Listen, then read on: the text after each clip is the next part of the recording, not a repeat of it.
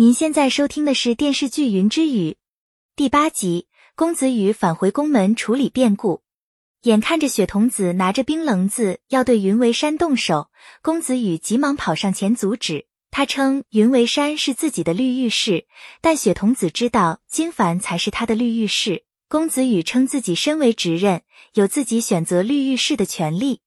雪童子让云为山拿出绿玉氏的玉环，公子羽替云为山打起掩护。没想到云为山把玉环拿了出来，原来金凡所说临行前给他一样重要的东西，就是绿玉氏的玉环。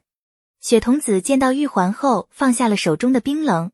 雪公子提出给云为山安排住处，公子羽表示让他跟自己住在一起就好，因为他是自己指定的未婚妻，因为守孝才没有完婚。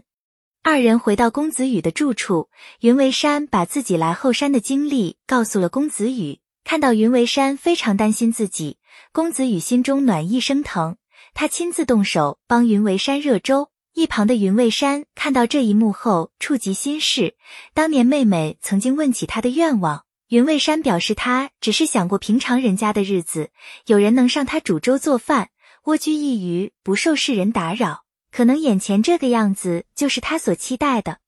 公之羽想拉近与云为山的距离，他就从彼此的称谓上开始。公之羽提出以后叫云为山为阿云，云为山却觉得这像是一个小猫的名字。公之羽却说自己很喜欢这个名字。公子羽询问要粥苦不苦，云为山摇头否认。公子羽承诺以后不会让他再吃苦。发生什么事情都会护着他。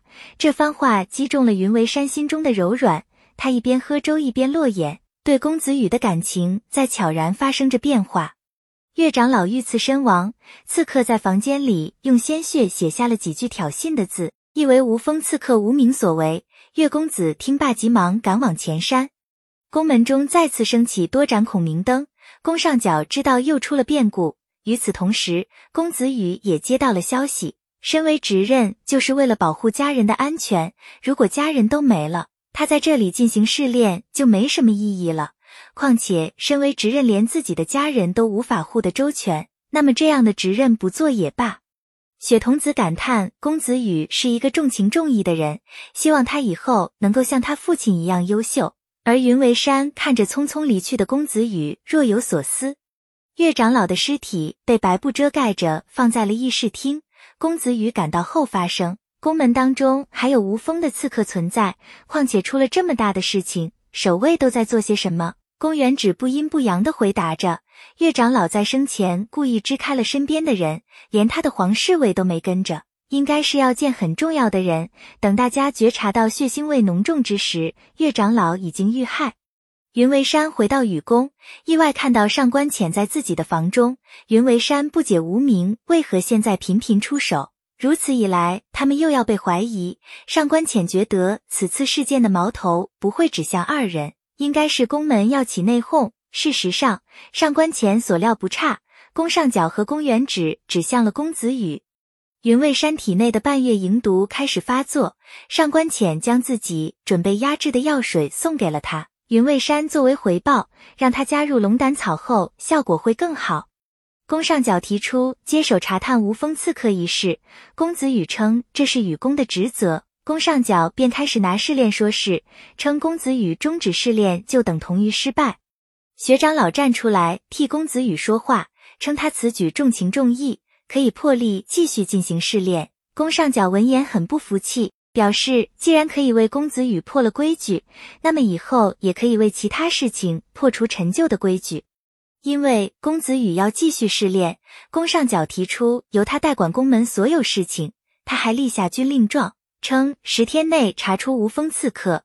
届时公子羽没有通过试炼第一关，那么就需要重选职任。两个长老觉得历来没有这个规矩，宫上角以离开宫门做要挟。既然宫门可以为公子羽修改规矩，那么重选职任也是一样。公元直起身表示要与宫上角共进退。